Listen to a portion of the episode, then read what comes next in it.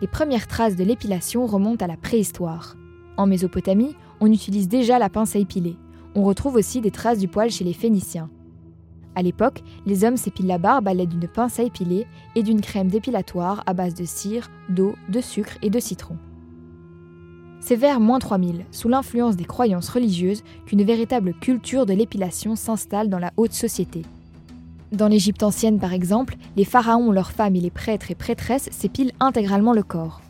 Les hommes vont même jusqu'à s'épiler le menton et se coller des postiches de barbe, qu'ils considèrent comme l'attribut des dieux. L'épilation est alors considérée comme symbole de pureté. Le temps passe, et vers moins 500, tout le monde s'épile. Autant les pauvres que les riches, libres ou esclaves, hommes ou femmes. L'épilation se démocratise. Dans le monde gréco-romain, c'est la norme.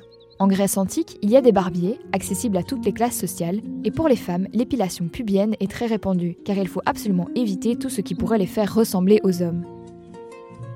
Et à Rome, on retrouve des bains thermaux qui offrent des soins corporels ainsi que des épilations pour les hommes de la bourgeoisie. Ils se font régulièrement épiler les jambes afin de les mettre en valeur lorsqu'ils portent des tuniques courtes.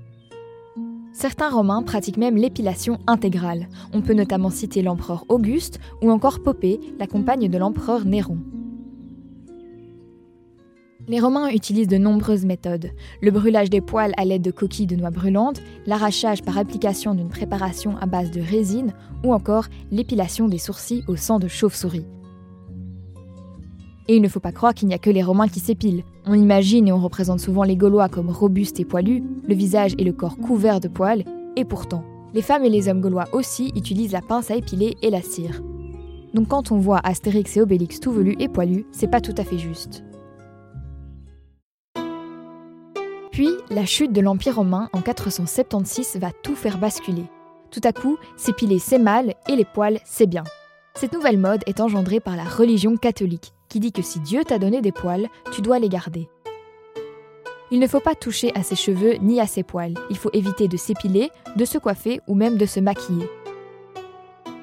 Et comme ça, pendant cinq siècles, on porte ses poils fièrement et librement.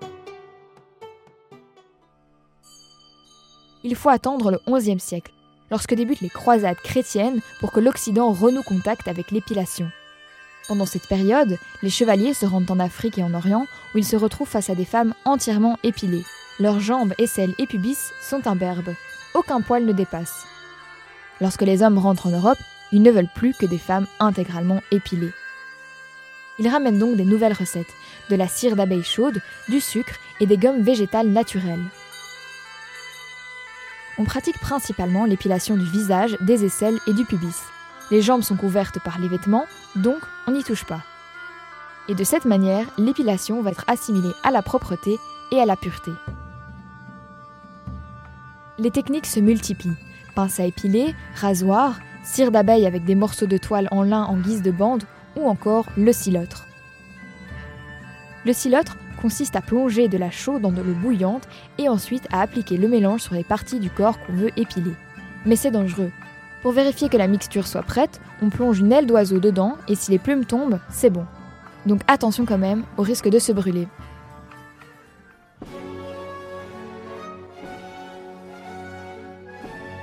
À la période de la Renaissance, une nouvelle mode apparaît. Les femmes s'épilent le visage pour avoir un front plus grand. Elles utilisent plusieurs techniques telles que le sang de grenouille, des préparations à base de vinaigre, voire même parfois de l'arsenic. De plus, les corps se couvrent, les vêtements sont longs, on ne voit plus les jambes, les bras ni la gorge. Donc, on n'épile plus que le visage. Il n'y a plus que dans la haute société que l'épilation persiste. Les hommes s'épilent la barbe avec une crème à base de céruse, d'argent et de sang de poule. La céruse, c'est du plomb, donc à la longue, ça fait tomber les dents, ça rend aveugle et ça intoxique surtout. Visiblement, on aime mettre notre santé en danger.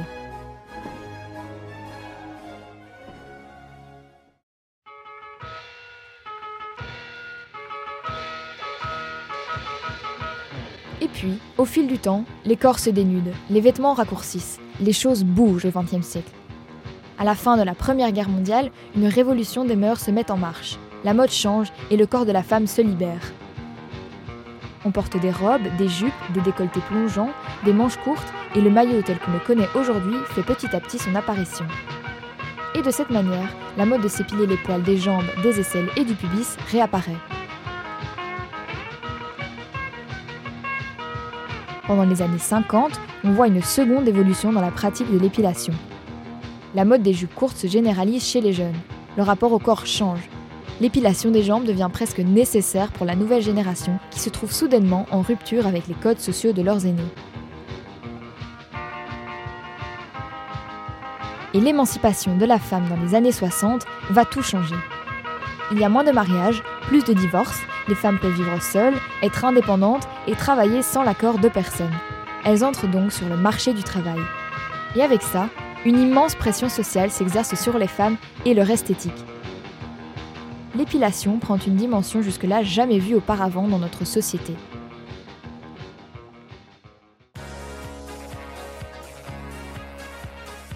Enfin, les années 80. C'est la montée en puissance des médias, télévision et presse magazine, suivie d'Internet un peu plus tard. Ces nouveaux moyens de communication de masse imposent des nouvelles normes dans la société occidentale. On voit partout des mannequins au corps de jeunes filles, imberbes et de plus en plus dénudées. La pornographie aussi va jouer un rôle, imposant l'épilation intégrale comme idéal de séduction.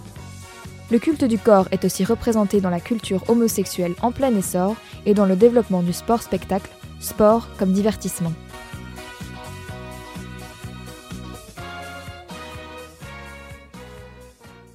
Voilà donc les péripéties de nos poils. Aujourd'hui encore, l'épilation est inscrite dans les codes sociaux. Que ce soit une question d'hygiène ou tout simplement d'esthétique, beaucoup de femmes font le choix de s'épiler. Mais la vague de féminisme aide les femmes à s'émanciper. Les poils reviennent en force. Les femmes apprennent à faire la paix avec leur corps. Leurs poils, elles les aiment, elles les exposent, elles en sont fières. Les femmes se libèrent, et leurs poils aussi. Par contre, impossible de savoir si on va vers un retour de la pilosité assumée. On ne connaît pas encore les tendances de demain mais il semblerait qu'on arrive petit à petit à accepter nos corps et nos poils, à chacun le libre choix de les enlever ou de les garder. Retrouvez tous nos podcasts sur Mammouth Media.